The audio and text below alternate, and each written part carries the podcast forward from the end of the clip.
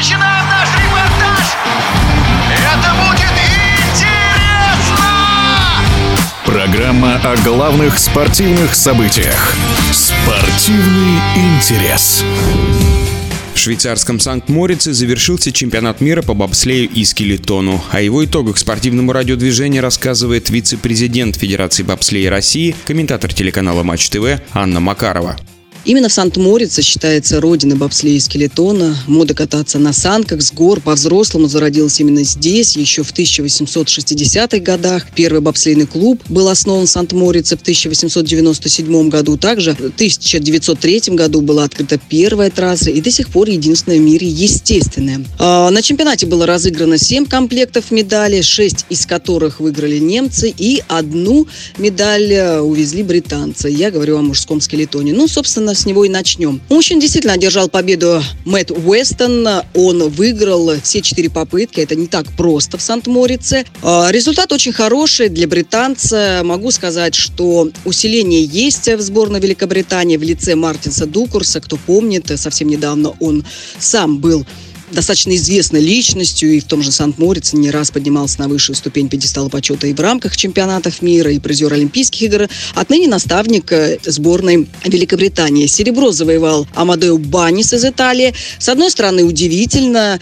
Э, возможно, я соглашусь, но с другой стороны, я понимаю, что также в итальянскую команду пришел э, знаменитый тренер Уилфорд Шнайдер. Он же техник, он же специалист высшего мастерства.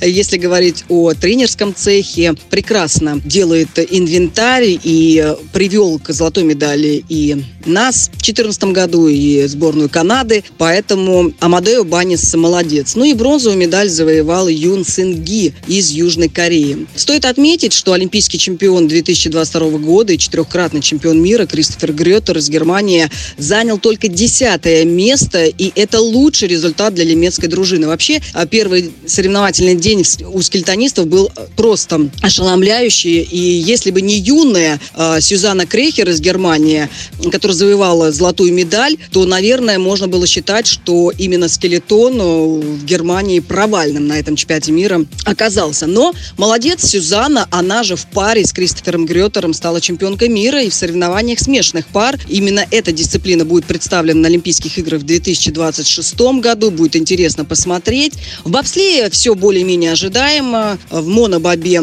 по сумме четырех спусков э, победу праздновала немка Лаура Нольте.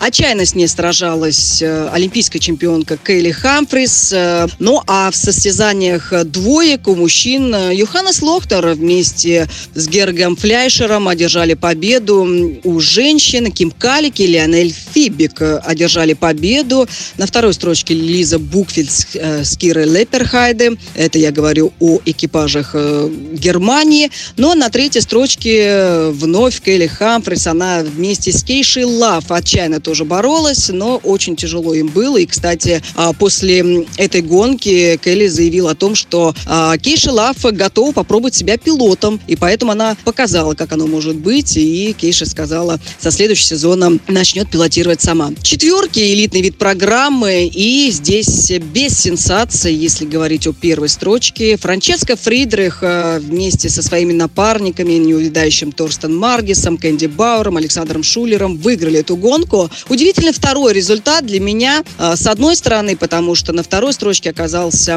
экипаж из Латвии. Само по себе Латвия сильная в бобслее, но если говорить о юном пилоте Эмильсе Ципульсе, то действительно этот результат для него впервые столь серьезный. Вы знаете, у Латвии есть прекрасные коньки, и э, уж извините, применю такую форму, как священная корова, когда они а, из года в год на решающий старта достают эти коньки, и кто бы ни был рулевым, э, всегда эти коньки помогают.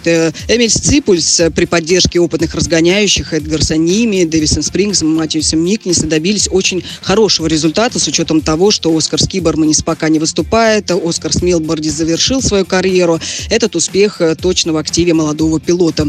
В эфире радиодвижения была вице-президент Федерации бобслея России, комментатор телеканала Матч ТВ Анна Макарова.